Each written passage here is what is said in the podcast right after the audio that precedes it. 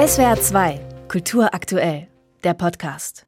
In den immer wieder neu sortierten Listen der ruhmreichsten Rockgitarristen steht stets auf Platz 1 Jimi Hendrix natürlich.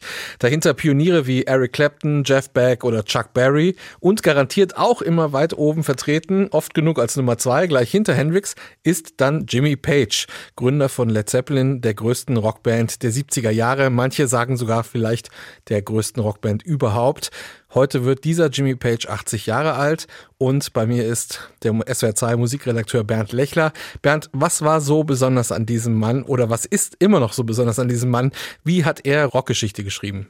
Na, vielleicht wird ja Stairway to Heaven allein schon reichen, diese acht Minuten Ballade, die wahrscheinlich auch jetzt in diesem Augenblick in mehreren Gitarrenläden irgendwo auf der Welt testweise geklimpert wird und die immerhin als Glockenspielversion jeden Mittag aus dem Rathausturm von Fürth erklingt.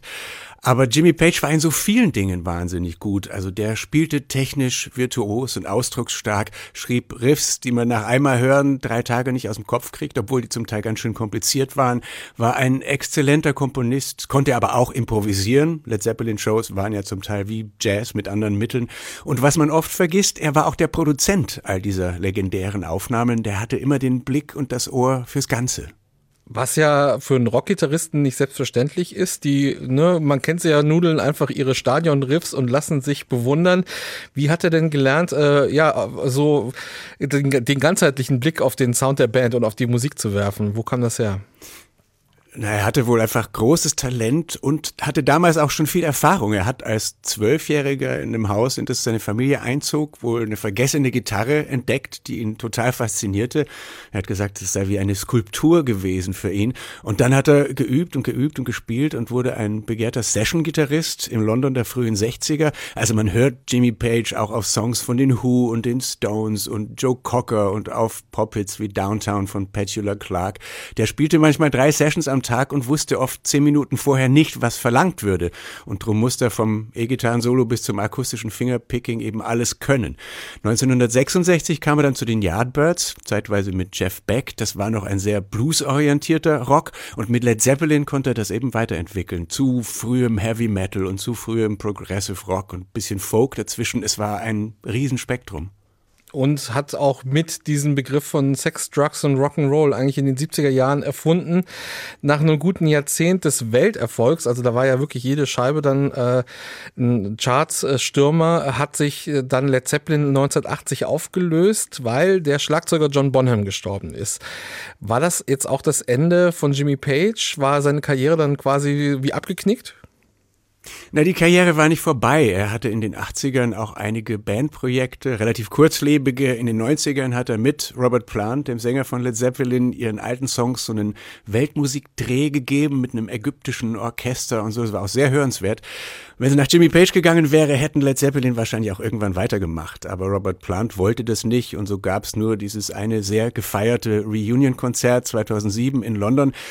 Also es stimmt schon, seine Meisterwerke fallen alle in diese Zeit von Led Zeppelin in die 70er, aber die haben sich eben auch wirklich exzellent gehalten. Die sind zeitlos geblieben und inspirieren nachfolgende Generationen bis heute. Auch wenn vielleicht diese große Zeit der Gitarrengötter ja vorbei ist und Jimmy Pages Bühnenposen, so mit senkrecht gehaltener Gitarre oder dieses berühmte Instrument mit den zwei Griffbrettern heute bisschen überdreht wirken. Aber das waren halt die 70er.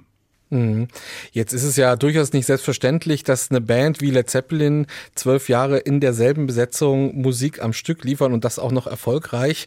Das haben ja die Beatles geschafft, das hat vielleicht noch Queen geschafft, aber so die anderen großen Bands aus dieser Zeit, die hatten immer wieder ähm, Besetzungswechsel.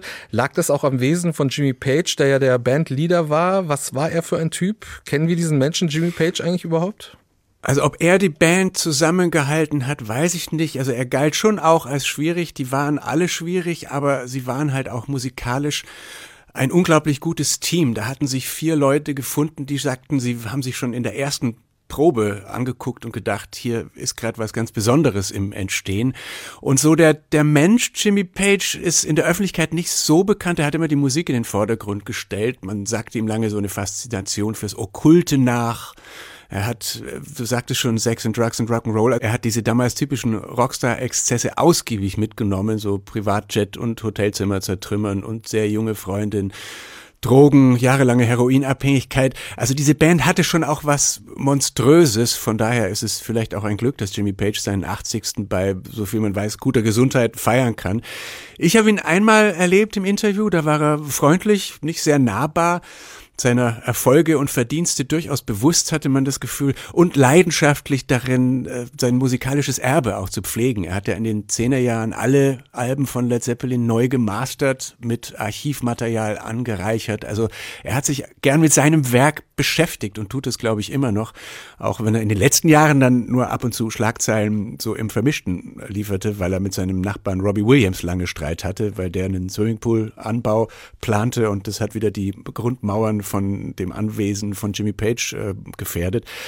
Aber das, was er in den 70ern geleistet und geliefert hat, gehört schon zum besten und relevantesten, was je irgendwer in der Rockgeschichte geschafft und geschaffen hat. Und dann noch die Frage für all jene, die Led Zeppelin bisher noch nicht so gut kennengelernt haben. Welche drei Titel mal abseits von Stairway to Heaven sollte man sich heute Abend noch anhören zum 80. von Jimmy Page? Also ich mag Dazed and Confused, das ist so ein ganz langsames Ding mit einer sehr prägnanten Basslinie. Und dann gibt's natürlich Whole Lotta Love. Und gerade auf dem dritten Album von Led Zeppelin sind viele so akustische, folkige Nummern auch, die ergänzen wahrscheinlich dieses Bild der Rockhelden noch sehr gut. Bernd Lechler war das zum 80. Geburtstag von Jimmy Page, dem Gitarristen der legendären Rockband der 70er Led Zeppelin. Bernd, vielen Dank für die Einschätzung. Sehr gern. SWR 2 Kultur aktuell. Überall, wo es Podcasts gibt.